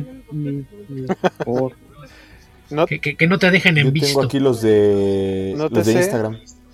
Ah, tienes. Solo, solo quería decir, nótese que cada vez que se leen comentarios le digo a Jorge que a mí el que me cuesta trabajo leer es el de Facebook porque tengo que darle un chorro de vueltas. Léete tú los de Facebook, yo los, los de Twitter, que son los que yo tengo más a la mano, pero bueno. Es, que con esa interfase, los con esa interfase cualquier pretexto es bueno para sacar la vuelta a Facebook. Que lo haga alguien más, yo por qué. Si quieres, vamos uno y uno. Luis tiene los de Este, Instagram, que creo que nada más son dos, ¿no? Sí. Son dos, son dos. Si quieres, Es, aviéntatelos de una vez. eh, Pic Sánchez pone Harrow County, Harrow County, eh, Sever, Submariner The Depths y claro, los clásicos Swamp Thing y Hellblazer. El de Hellblazer lo acabo de comprar, el primer TP, fíjate, no- lo había dejado años y como me puse a ver la serie y me desencanté, quise comprar mejor el cómic. el primero Y que el origen del personaje o el primero de los de Mor. El que trae, el, o sea, el, el primer TP trae el origen del personaje y trae los primeros de la serie regular también. Ah, pero no, eh, entonces son los de Lingwin, eh, Barry Wrightson y, y demás, los clásicos. No, no es la serie Sí. entera, la de. Saga of the Swamp Thing. Es la de Saga, no, no, es la de Saga of the Swamp Thing la que trae. Entonces, Porque entonces no trae el origen. ahí en la parte de atrás. O- O sea, si, si es la, la clásica, están escritos por Len Wayne. Si es la de Saga, están escritos por Aaron Moore.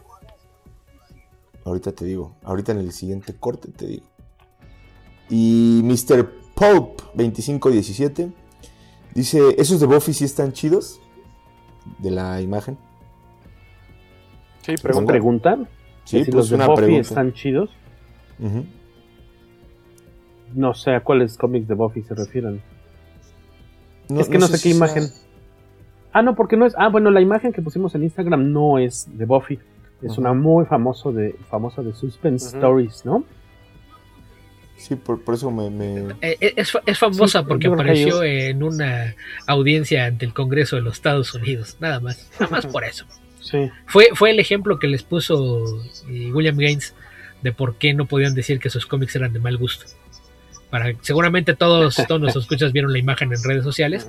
Se ve un hacha y una cabeza cercenada, un cuerpo tirado al fondo. Cuando uno de, de los que estaban haciendo el interrogatorio le preguntó a Bill Gaines, ¿a usted le parece que esa imagen es de buen gusto? Sí, a mí me parece que es una gran portada y es de muy buen gusto. Si fuera de mal gusto, la, la cabeza estaría suspendida más arriba para ver gotear la sangre, el cadáver estaría más atrás donde pudiéramos ver dónde fue cercenada la cabeza y eh, la sangre manchando el hacha sería roja. Así es de que no, creo que esta es una imagen de muy buen gusto. Igual se las voy a poner aquí en Qué listo. A los que estén en YouTube, pues. Para que la vean. Chachán. Ahí está. Eh, si quieres, arranca con Fernando Sertucci y tú te vas con Rogelio. No los tengo en el mismo orden dice, que tú, pero bueno. Oh, crap. Bueno. Tarea titánica. Hay tantísimo de qué hablar. Lo primero que salta a mi cabeza es Junji Ito. Lo escucharé con mucho interés. Gracias. ¿Lo Fernando. viste? ¿Quién más? Fernando Sertucci. Ah, ok, a mí me parece ese como el sexto. Este, dice Gustavo. Rubio, saludos a Gus. Nada más puso tres emojis de. El- Y ya. De, de sorpresa. ¿De qué? Sí, en audio, de audio. sorpresa. Ah, Este, bueno, sorpresa terror porque tiene como azulita la parte de arriba. Ya saben cuál emoji es. el buen Gus. Muy Este, talentoso. Ever, Gus. David Gómez, Lázaro, Severed, recomendadísimo. Menos si eres Beto Calvo y la odias porque te burlas de Jorge Me, me gusta mucho, pero me harta que cada vez que un día vamos a hablar de cómics de horror. Sí, voy a hablar de Sever. ¿Otra vez? Ajá, pero ya de eso habló el año pasado, ¿no, Jorge? En el año Sí. pasado, Ya, en el el, año especial pasado de. no podía hablar. Que solo fue uno, solo hicimos De- un especial de cómics de horror. Podía presumir mi número de Sever. El regaño del episodio Scott viene Snyder. patrocinado por Beto Calvo. Sí, Este es el- exacto. Y aquí me firmó también. Ay, están no están rayados tus cómics. Porque bien chistoso. Eh, Este, este es un mini texto introductorio, así como nada más para acompañar el primer número de Severed, del que no vamos a hablar hoy. Pero de todos modos lo tenía que no sacar le a pusieron colación. mendigos de Camite. No venía mendigos de Camite. No, es que es una queja pública. Justamente cuando entré a trabajar a Bruguera, este fue el último articulito, texto que vino en un cómic de Camite envió y no le pusieron firma. ¿Quién sabe quién lo escribió? Lo escribió Snyder, ¿no? Este, se lo digo. Bien, bien, bienvenido Ajá, al exacto. club. Digo, Oye, los- mira, este lo escribí yo, me lo puedes Bienvenido al club de las ediciones mexicanas de licencia. Hasta que no le pongan tu nombre Sí, a algo no que tú no hiciste o le pongan el nombre de alguien más a algo que tú hiciste, no, no, no has vivido, Jorge. O le, o le- Que te- cuando, te, cu- cuando te culpen por algo que tú no fuiste o no te den crédito por algo que sí hiciste, aprenderás que así funcionan todas las editoriales. o le pongan como título a lo que publicaste este, y que el título revele totalmente la trama, solo porque así se llamaba el archivo. Ey, ya te vas a quejar de Pinocho Dixon. es un chiste interno. Bueno, si, de son de coleccionistas de, la cómic. revista sabrán. Este, no, no recuerdo exactamente qué número fue, pero, pero ahí hay un cómic en el que colaboramos Beto Calvo y yo. Para quienes no conozcan la, la anécdota, era una historia de Beto Calvo que ¿Qué en pasó, la cual amor? yo hice el arte, y, pero, pero no tenía título. Y por alguna razón el, el editor pensó que lo había hecho yo solo, todo completo, porque soy un genio. Entonces, Pe- pese a que nos pusimos de acuerdo enfrente Frente de él, de ajá. reunión. Este acuerdo verbal fue en No, un Sambors fue- y había unos tecolotes yo, mixtos fue- enfrente. Tenía mi atención en completamente los O al tecolotes. menos así lo recuerdo yo. Y entonces, ¿en qué ¿En qué termina esa terminó? O sea, historia, güey? lo, platicamos enfrente de ti, que yo dije, ah, me, me preguntaste, oye, ¿te gustaría hacer una historia de unas páginas para poner en la revista? Y yo sí, nada más que pues, me tengo que, o sea, tengo que pensarle para una historia. Y Beto me dijo, yo tengo una historia eh, que es una idea que nunca se ha publicado, o sea, no está en formato de guion ni nada, pero te la mando y vemos cómo queda. Y le dije, ah, sí, está perfecto. Eso lo hicimos enfrente de ti. Pasaron Y algunos Yo meses. entregué el trabajo, pero como no tenía título, El el, archivo archivo, tenía- para- o el sea, mi referencia era que como, o sea, era, un- era, un- era una historia de un Pinocho créditos. que, bueno, de una de un Pinocho, de Pinocho, que termina siendo cazador de zombies. Y dije, ah, como Daryl Dixon, el de The Walking Dead, entonces me hizo fácil ponerle al archivo Pinocho Dixon. Y por alguna Eh, eh, razón, es el que- editor creyó que ese era el título, que aparte revela la trama. A Jorge no le pareció que revelaba la trama, porque él dijo, ah, sí, Pinocho es de madera, como los lápices Dixon.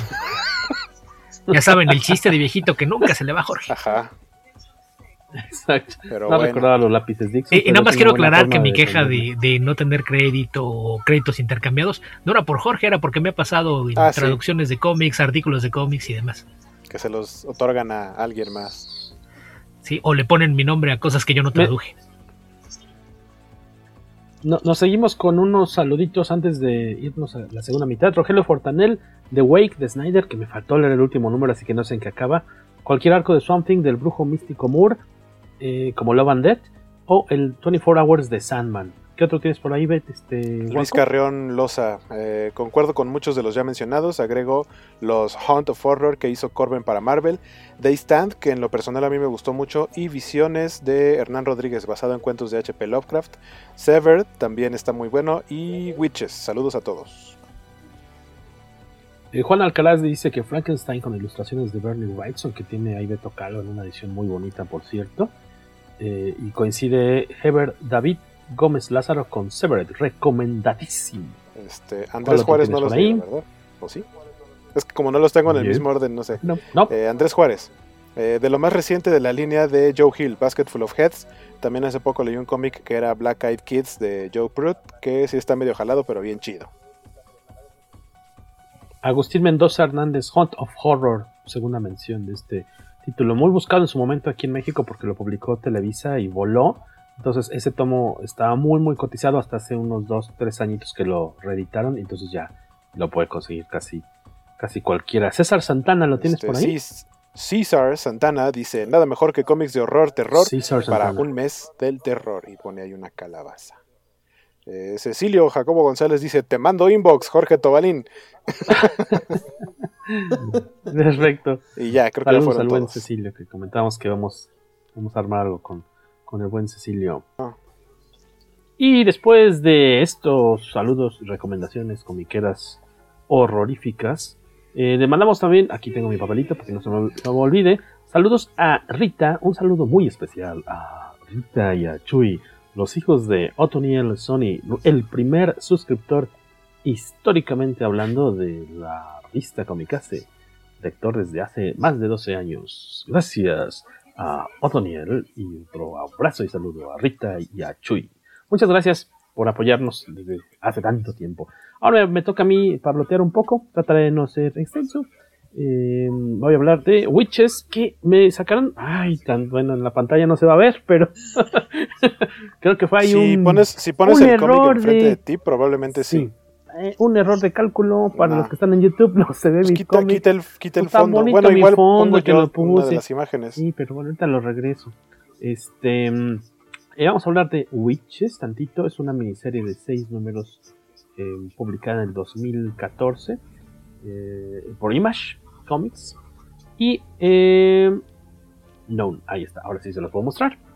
Aquí les estoy son las. Ahí, mira, otra vez. Aquí. Falo, faroleando. rayado faroleando, ya perdió su faroleando, valor de Firmada por. Snyder y Jock.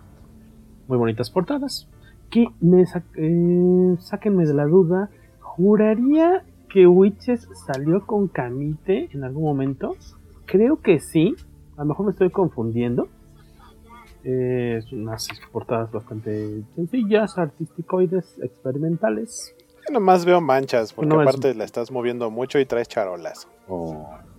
Pero igual las, igual las voy a buscar a la hora de hacer la edición. Exacto. pero- Nada más quería decir ¿Las que. portadas son de Jock? y dices, Jock, todas? Sí, todas son de Jock.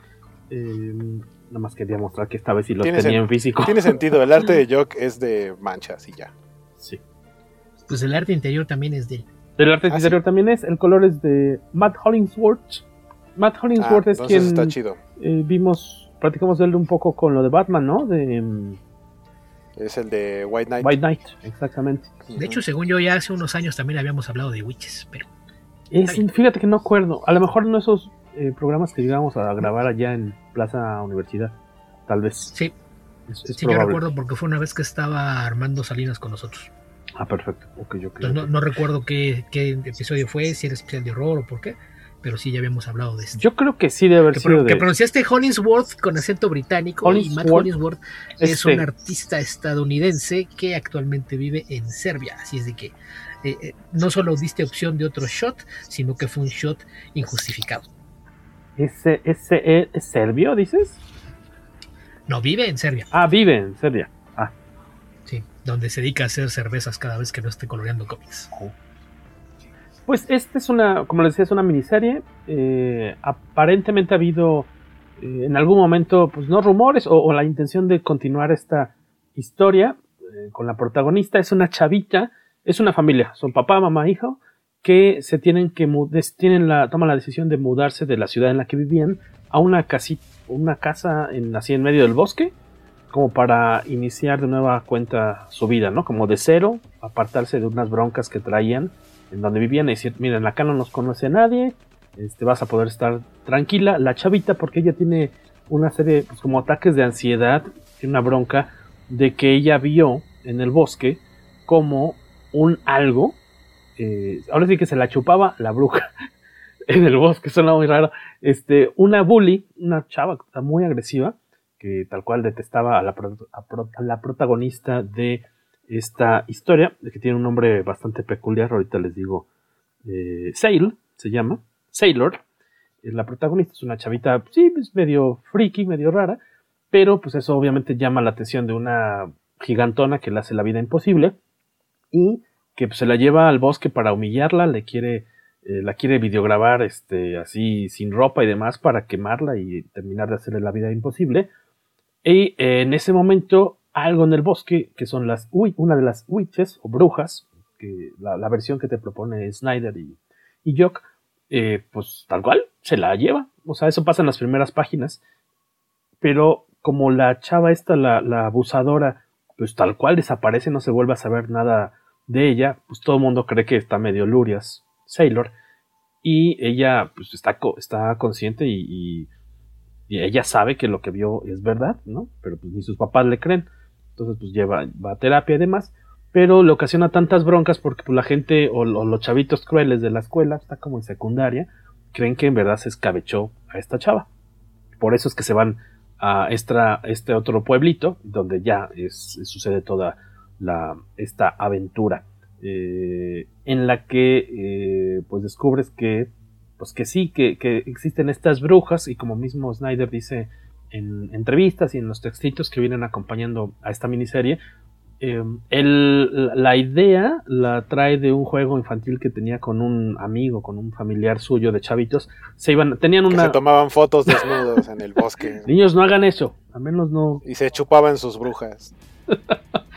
este, se iban al bosque, no hacían, no se, no se tomaban fotos en canicas, y eh, jugaban a que eran cazadores de monstruos, cazadores de brujas, y empezaban a ah. buscarle, hay como significados extra a cualquier cosa que vieran en, el bosque, este, unos huesos ahí estaban donados, roídos.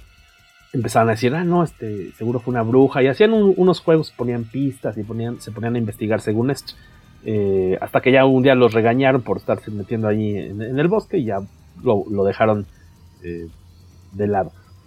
Pero en, un viaje de años recientes, un poco antes de, que saliera esta miniserie, por nostalgia se va Snyder al bosque en el que su familia tenía una cabañita donde pasaban los fines de semana y fiestas, y empieza a recordar ah, toda esa época eh, de juegos en, el bosque con su amigo, y recuerda que una vez, de las, la, última vez, o, de las últimas veces en las que estuvo jugando ahí en, en el bosque, en el que su cuate se sacó de onda porque vio algo en el bosque, aparentemente era un árbol iluminado de cierta forma, pero momentáneamente el chavito, su amigo, estuvo muy, muy espantado y, creyó que estaban en peligro.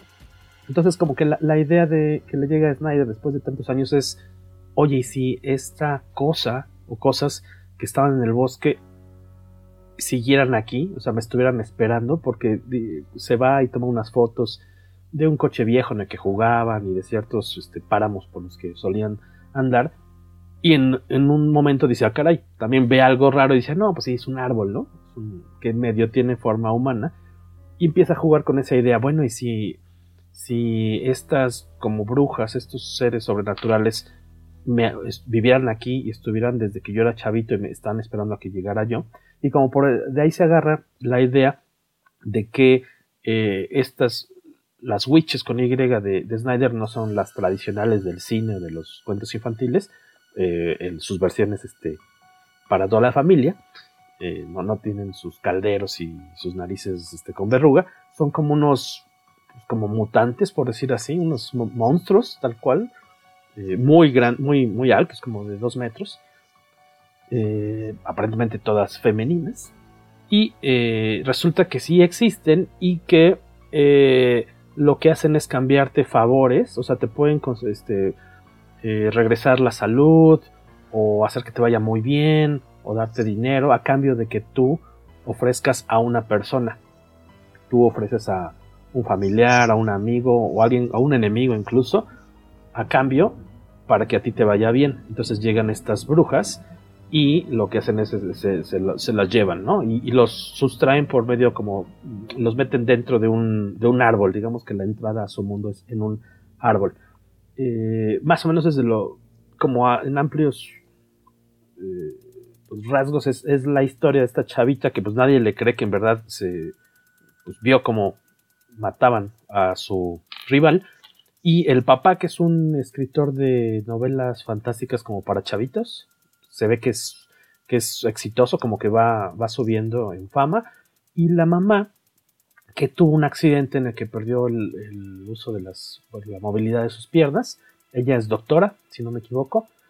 Y también, pero vamos, todos, el papá es como el personaje más noble eh, pero el pueblo también es medio, medio rarillo, porque hay otros personajes de apoyo que aparentemente sí saben que algo existe en ese, en ese bosque, y ya te toca a ti como lector irlo eh, descubriendo. Como decía Waco, pues sí, el, arte interior es de Jock. Eh, que sí, los que lo ubicarán, pues sí, está muy cargado de, de tinta, ¿no? Es muy, como, ¿cómo le diríamos? Es que su estilo, su estilo es muy como de arte conceptual. es como muy sucio también, ¿no? O sea, es mucha como plastas y plastas. y creo que al... salpicadas de pincel, etcétera. Ajá. Se, creo... mucho con. Creo que con cepillos de dientes, estarcidores. Creo que a, la temática, a la historia le va bien, Eh, digo, no es un dibujo súper detallado porque sí es, tiene muchos efectos también de color por parte de Hollingsworth. ¿Lo dije bien ahora? Hollingsworth. Hollingsworth. Hollingsworth, que dijo que no era así. Eh, ah, que por nació, cierto. Nació en California. ¿Tú crees que en California alguien pronuncia así su apellido? no, no creo. Por cierto, eh, estudió en, la, en The Human School, por ejemplo. Ah. Que donde vive es en Croacia. Ah, en Croacia. Me, me equivoqué por tantito. El pueblo de al lado. el pueblo de al lado, exacto. El, el, la historia a mí sí se lee muy rápido, eh, como agua te echas los seis numeritos, ahora que los pude revisitar, porque de hecho me di cuenta que me faltaba leer el último en su momento, hasta lo tengo doble, no sé por qué, pero bueno. Así de interesante está la historia. Le, le, no. le, le gustó tanto que no se dio cuenta de que no había leído el final. Sí, sí me dejó intrigado por el años. Final, el, el final es, y aparte el final es el twist padre de la historia, tal cual como una, una buena historia de horror, pues se va construyendo y el giro al final, la, la forma en que termina es, es, lo que da el pretexto para que se estén esperando un volumen 2. Y Jorge pensó, ah, pues sí me dejó colgado, ojalá algún día salga la conclusión. que ni te diste cuenta. No manches, me dejó como esa película de la comunidad del anillo que no supe qué pasó, nada más vi esa y ya. eh, sí, a lo mejor el arte no es para todo el mundo. Eh, si no, a lo mejor busquen primero algunas imágenes de Jock. Ajá, pero Google creo, creo que... yo que en general el arte de Jock le gusta mucho a la gente. A mí me o sea, gusta más como portadista. Ajá, sí, a, sí. a veces adapta un poco lo, lo, que hace para algunas cosas. Por ejemplo, en Batman, creo que no, no hacía tantos efectos extraños de, de jugar con las formas. Lo mismo en, en The Losers, que fue la, la, serie que lo lanzó a la fama en América. Uh -huh. Creo que, que, su estilo es bastante más contenido. Como que sí, sí tiende esa tendencia a ajustarse un poquito. Cuando son proyectos propios o está haciendo, como en este caso, una historia de horror, sí se suelta a hacer experimentos visuales. Cuando son cosas sí, que requieren algo mucho más tradicional, pues como que sí se contiene un poco. Pero, pero sí es, es, es, un artista que, que, sobre todo para interiores, sí es un gusto adquirido. No, no a cualquiera le va a gustar. En portada sí tiene mucho trabajo muy, muy atractivo. Eh, por ahí tiene una portada muy famosa que incluso la mole le hizo una, una edición especial. Esta imagen del Joker compuesto por murciélagos que seguramente todo el mundo ha visto, sobre todo son fan de Batman, pues es, de las suyas, pero en, arte interior sí, sí depende mucho de la clase de cómic que esté haciendo y no, no es algo que, que, vaya a resultar de la grave todo el mundo. Sí, por eso les, recomendaba igual, primero, si son muy fans de, de, clavarse en el arte para decidir si leen o no un cómic, googleen a Jock, eh, algunas imágenes, imágenes perdón, de Witches para, con Y, para que vean si por ahí va a ser lo suyo. De hecho, básicamente a mí nada más me incomodó un poco uno de los personajes que es mujer de apoyo. Un personaje de apoyo que la primera vez que aparece yo creo que era hombre. Eh, ahí no sé si es este, pues porque simplemente el personaje era así o no o, porque hashtag no me salió a, a Jock. Eh, me gustó bastante. Yo creo que no sé si coincidan conmigo, pero creo que sí Snyder tiene mucho más talento para los cómics de terror que para los de... O sea, yo lo, lo, que llegué a leer en su momento de Batman de Snyder me divirtió, padre y todo, pero no pasa nada si no lo hubiera leído, creo. Y la, digo, de, de Snyder tampoco es que haya hecho muchísimas cosas de terror, pero por ejemplo, eh, American Vampire, del que ya hemos hablado por lo menos dos veces, a mí me gustó mucho, le tengo cariño. El famoso Severed también. Y, y Witches, creo que al menos estas tres obras que tiene con esta temática, creo que Sí, se, su se fuerte ve, es, es, se es ve que, escribir le, que le, gusta horror. ¿no? Uno de sus nuevos proyectos lo, lo pusieron en, en, Kickstarter y creo que va a haber una edición de Image. Eh, que por cierto le cambiaron ¿Cierto? el nombre, ya no sé cómo quedó, Nocterna, creo que iba a ser el título original y luego lo cambiaron por otra cosa. Es con Tony Daniel y también es horror. Sobre todo ahora que probablemente ya no le van a dar trabajo en, en DC, pues eh, probablemente regrese a eso. A mí también me gusta mucho más lo que hace con cómics de horror. De Batman, yo creo que lo mejor que hizo fue Black Mirror, que fue antes de The New 52, o sea que ya tiene un ratote. Sí, este, ¿alguna otra cosilla que quieras añadir tú de este título, de esta miniserie, este, Betín? Eh, nada más mencionamos lo, del arte. Eh, también creo que es importante señalar lo, que pasa con el color, ¿no? Porque esta idea de, que las brujas no siempre lo ves definido, creo que de repente ahí Hollingsworth hace algunos efectos extraños de, luz sobre, sobre el dibujo que se ven interesantes y era algo que, por eso me acordé que habíamos hablado de este cómic, porque eso lo comenté en aquel entonces. Hollingsworth es de los coloristas más veteranos de la industria, él es de los que todavía trabajaba haciendo anotaciones de los códigos de color eh, en hojas para, para que sirvieran como guía, o sea, es de, los que todavía coloreaba la antigüita, de los que se saben de memoria los códigos hexadecimales de, de todo el Pantone, y él hizo la transición a digital hace cosas muy interesantes cuando, cuando colorea. Él, por ejemplo, eh, cuando va a colorear un cómic, eh, a veces toma una, una, paleta de color definida, pero es muy, muy fan del arte clásico. Entonces a lo mejor de repente va un día y, ve un cuadro de Van Gogh que le gusta y lo mete en alguno de, los programas que utiliza eh, gráficos para extraer la paleta de color de esa pintura que le gustó. Y esos mismos colores los ocupa como paleta para colorear un cómic entero. Entonces cuando tú ves las, las páginas si, las pones todas chiquitas para hacer así como un mosaico, la paleta de color que compone toda la, todo el cómic es la misma paleta de color que él sacó de, alguna pintura clásica. Y otra cosa que hace es que juega con texturas. Eh, por ejemplo, si encuentra eh, papeles, telas, eh, piedras, etcétera, que le gusta cómo se ve la textura, las, las fotografía o las escanea para tenerlas guardadas como, como herramientas. Entonces muchas veces utiliza una capa con esas texturas sobre sus colores. Entonces termina, termina logrando efectos muy, muy especiales. Y en, este caso, que estaba con un artista que le gusta experimentar gráficamente, pues parece que también él decidió hacer algunos experimentos y hay, hay cosas que, se ven muy bien. La, verdad es que, que sí, el, arte puede ser que no, no sea de todos los gustos, pero como decía Jorge, creo que le sienta muy bien a la historia, al tono que, tiene. Y, en general creo que la, combinación aquí de, de la afición de Snyder por, por tema de, horror no convencional, con los experimentos gráficos de, de Jock y los experimentos de color de Hollywood, resulta en un muy buen cómic de horror. La verdad es que sí, a, mí sí me gusta bastante esta, esta serie, que tiene un final, tiene una conclusión a la historia, pero deja un, cabo abierto, que es lo, lo, que se supone que llevaría al volumen 2, que es algo que tienen presumiendo casi casi desde que se habló de que esto iba a ser una película porque si no mal recuerdo, creo que era Brad Pitt el que había comprado los derechos de, la película. Cuando salió el cómic es que de 2013, 14, cuando salió el cómic, luego, luego salió, salió la, noticia de, que Brad Pitt había comprado los derechos para convertirlo en película, pero seis años después no hay nada, entonces probablemente los, los derechos ya revirtieron y no, no pasó nada. Y desde aquel entonces ya, ya Snyder en entrevistas mencionaba eh, que iba a haber un volumen 2 y pues también lo seguimos esperando. A ver si ahora que dice ya no le va a dar trabajo, eh, se puede poner a trabajar en eso y finalmente sacan la continuación de esto.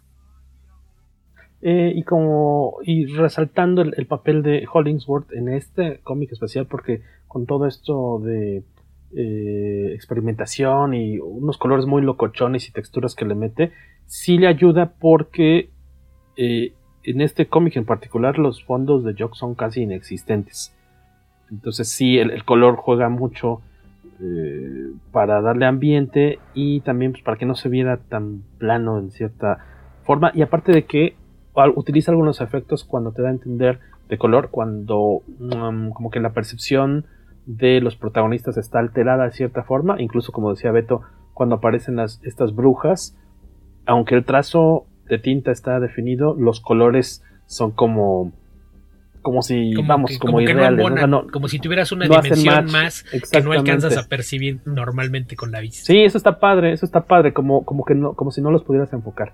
Eh, se las recomiendo mucho, creo, revisen, creo que salió con, con Camite y es probable que se le hayan encargado algún traductor competente de nuestros amigos traductores. Chequen, y si no, son seis números que está súper fácil de conseguir y lo más seguro es que exista en tomo compilatorio Witches de Snyder, Jock y Hollingswood.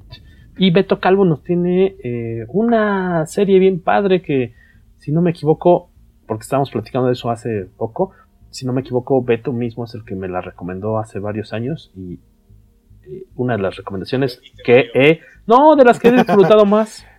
Y leí el primer número y no, ya, no me acuerdo cómo se conseguí que dice que no, que no, le presto cómics, le presté al menos 12 números. y te valió. Le presté 12 cómics, entonces no, no puede andar siempre diciendo que, ay, es que no me quiere prestar sus cómics.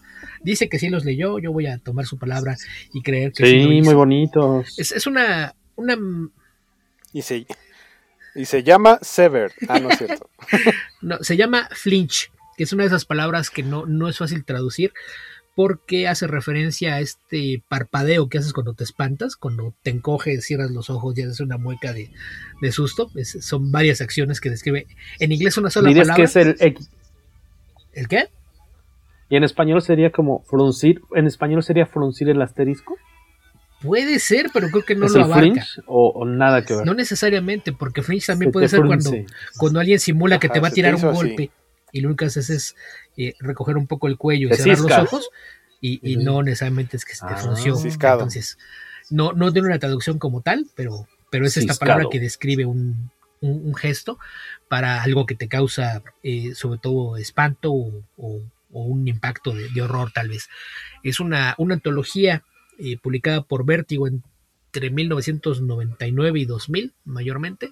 Son 16 números que, se publicaron de, esta antología, que cada número presentaba tres historias de, horror en todos sus distintos eh, sabores, que muchas de ellas yo, yo considero que es más de, terror que de horror, pero que tiene la, particularidad de que pues desfiló por ahí una gran cantidad de, escritores y, dibujantes eh, súper talentosos. Digo, si vas a hacer una antología de horror y haces cómics, hubiera sido imperdonable que no invitaras, por ejemplo, a Bernie Wrightson o a, Kelly Jones, que, son de, los artistas que todo mundo ubica de inmediato con, el género. Hay cosas de, de Bill Sienkiewicz, de Bruce Timm, cosas más, más extrañas como Jim Lee, la última vez que lo vi experimentando con su arte y saliendo de zona de confort, fue justamente en el número uno de esta antología, en una historia eh, que entonces yo creo que es una de las más convencionales de, toda la serie, pero que, funciona bastante bien con un, Lee que aparte estaba haciendo un trazo mucho más suelto y en el que hasta se atrevió a tintarse a sí mismo en lugar de dejar que fuera Scott Williams el que cargara con la chamba. A lo mejor por eso no había churado y, fue lo que hizo que se viera diferente, porque le, le dio más flojera hacerlo, pero pero es, algo bastante interesante.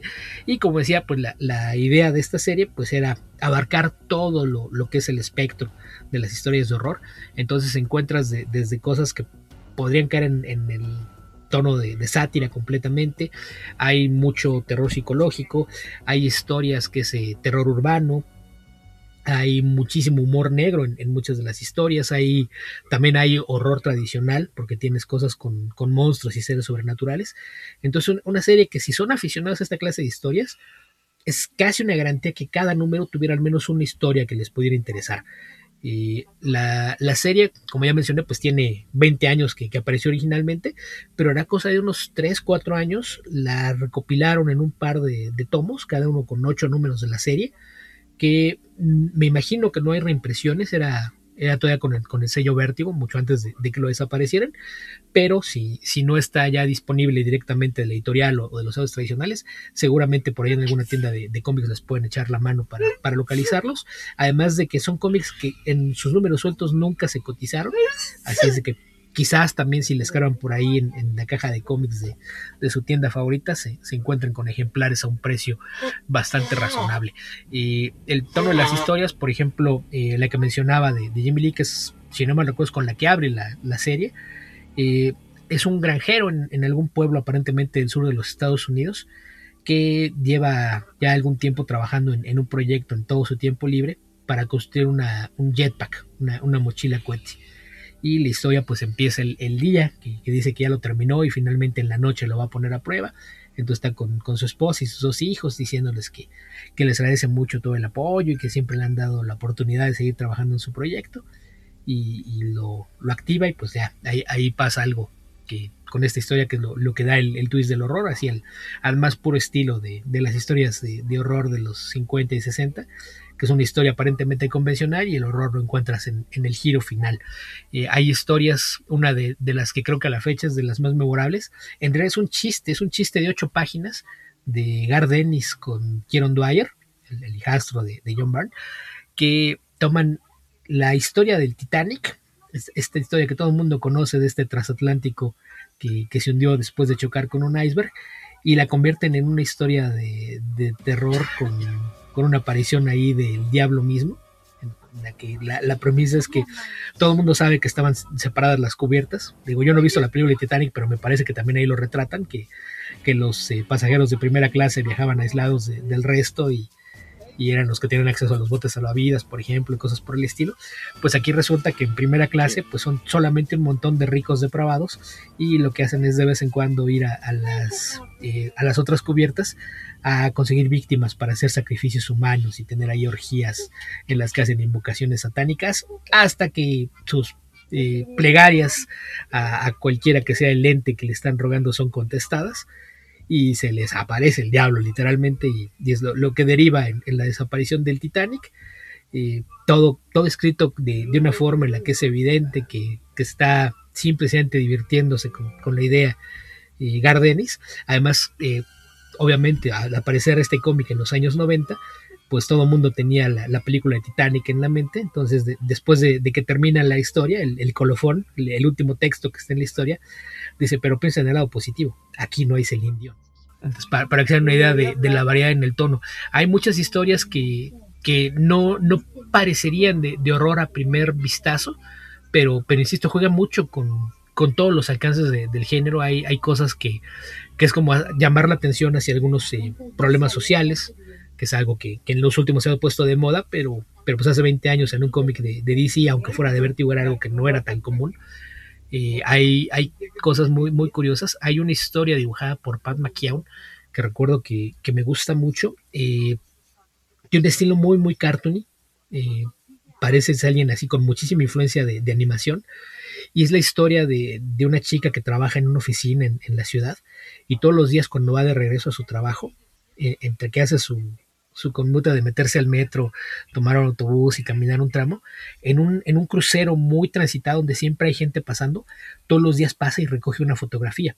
Entonces el primer día recoge la foto del rostro de un hombre rubio y bien parecido. La recoge, se la lleva a su casa y la pega en su refrigerador. Eh, al día siguiente encuentra la, la, foto de una mano, pero la mano está cercenada. Se la lleva y la pega otra vez en la puerta del refrigerador. Y todos los días pasa y es una foto de una parte del cuerpo. Entonces es como si estuviera armando un rompecabezas de, un cadáver humano con las fotos que va encontrando todos los días.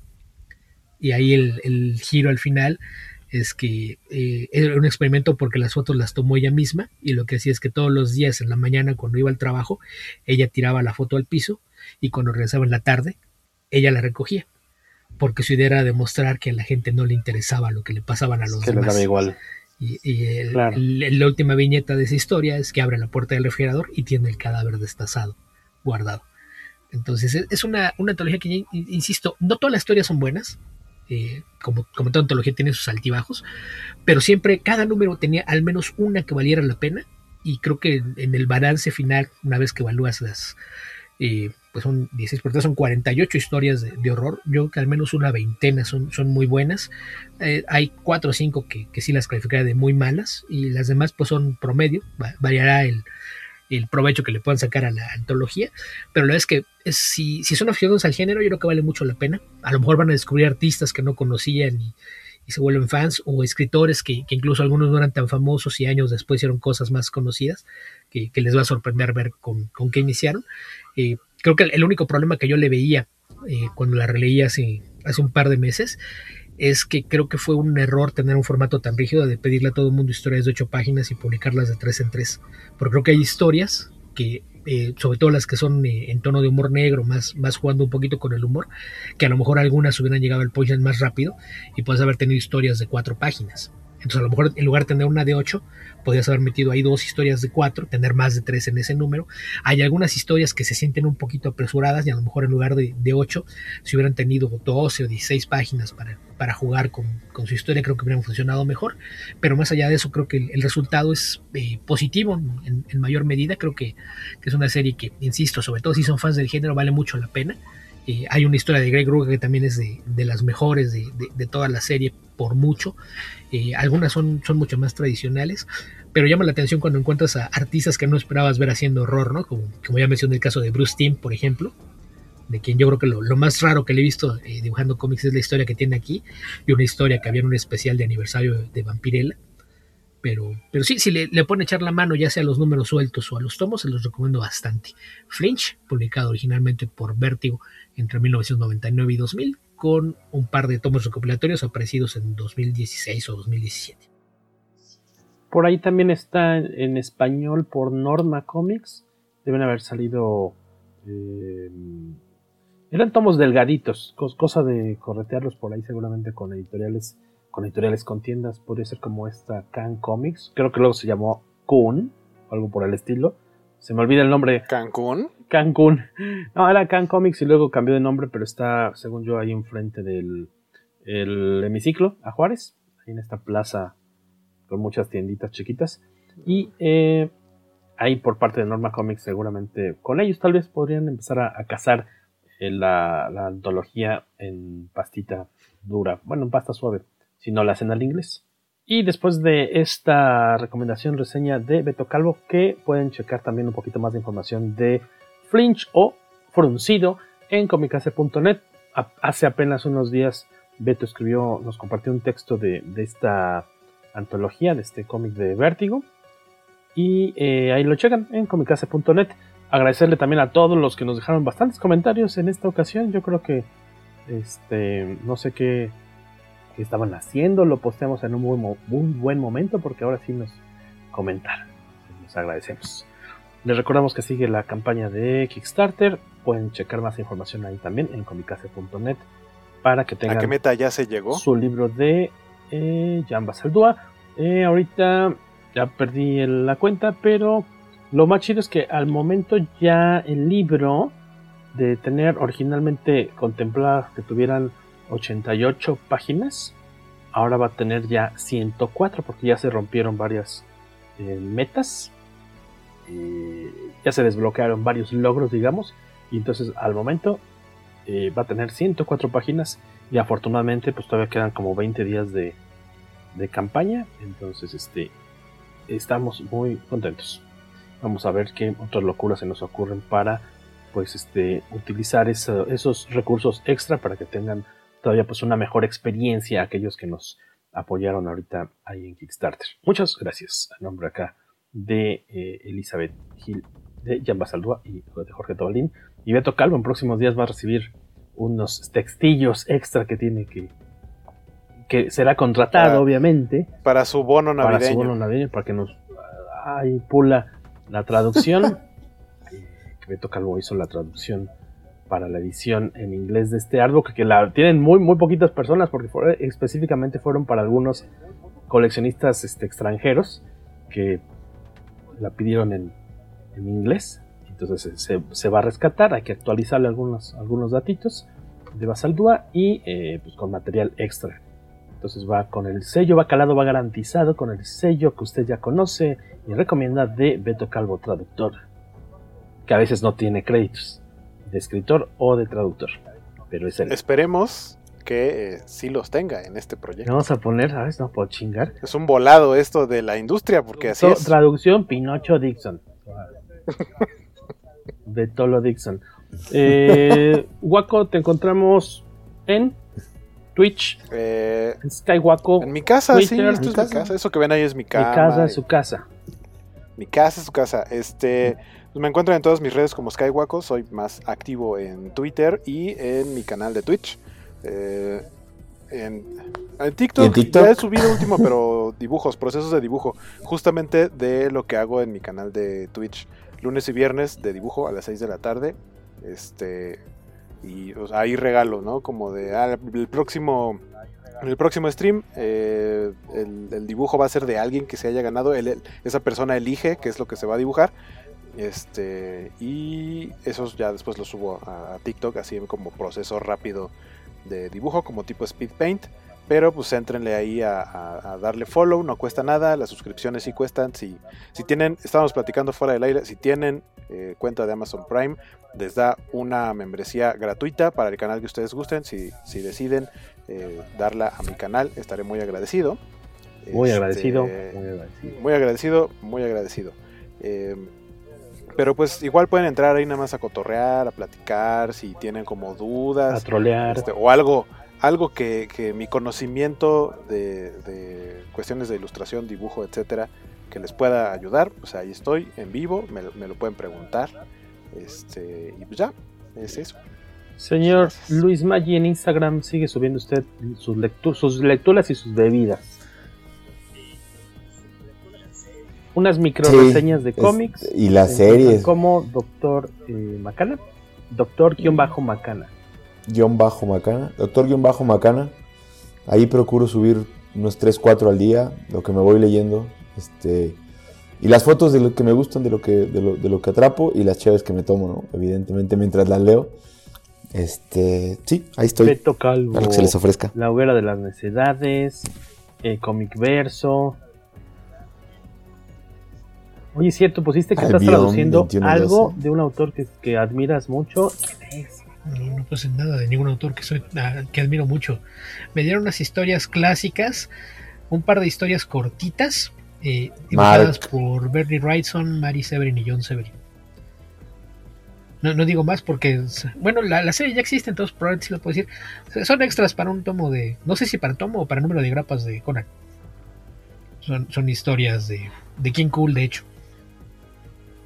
Las dos escritas por Roy Thomas, una con arte de... Son dos historias cortitas, entre las dos son 12 páginas. Eh, una, una de ellas dibujada por Bernie Wrightson, la otra por los hermanos Severin. Trazo de, de Mari con tintas de John. Entonces se, ven muy bonitas, mucho texto. Y con la particularidad de que la segunda es uno de los poemas de Robert E. Howard. Y es bien divertido traducir poemas narrativos.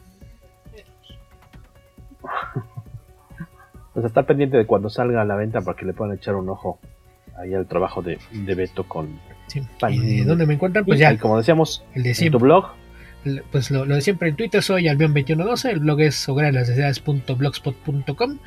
Eh, este mes decidí no volver a hacer el ridículo de hacer como que sabía dibujar y opté por mejor de sacarle las telarañas a, las habilidades de, escritor y decidí hacer un cuentover.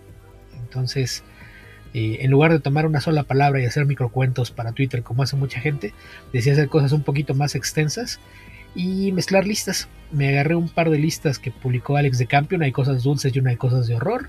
Eh, la lista de Chris Amney para su Batover. Una lista de Justin Jordan para hacer eh, pitches de cómic. La lista de, de José Luis Zárate, que es un, escritor especialista en micro y minificciones, que, que fue el que tuvo la idea del Cuentover y no recuerdo cuál fue la otra lista. El caso es que tomé cinco listas y, mezclé las palabras, entonces cada día en lugar de tener una palabra para trabajar tengo cinco y estoy escribiendo un cuentito en el que aparecen al menos tres de las cinco palabras de, cada día, en algunos casos sí, sí, van las cinco. Y esas para no, no enredar tanto el blog, abrí un, uno nuevo que se llama Ideas Fracturadas, está en fracturideas.blogspot.com. Por ahí todos los días está apareciendo un cuentito original siguiendo esta, esta dinámica de cuentover, que creo que no, es tan popular, no hay mucha gente haciéndolo. Fracturideasblogspot.com Así es. Va que va. Pues nos encontramos por ahí. Yo estoy en Twitter como El Tobalo y los invitamos a visitar comicase.net con cositas que estamos rescatando en números. Eh, ¿Cositas? ¿Invitaste a cositas? con artículos, entrevistas de la revista, ahora sí que de los archivos y también pues incorporando cositas, otras cosas nuevas que nos mandan nuestros colaboradores. Vamos a tener que poner cositas en la lista de, palabras para el juego de shots.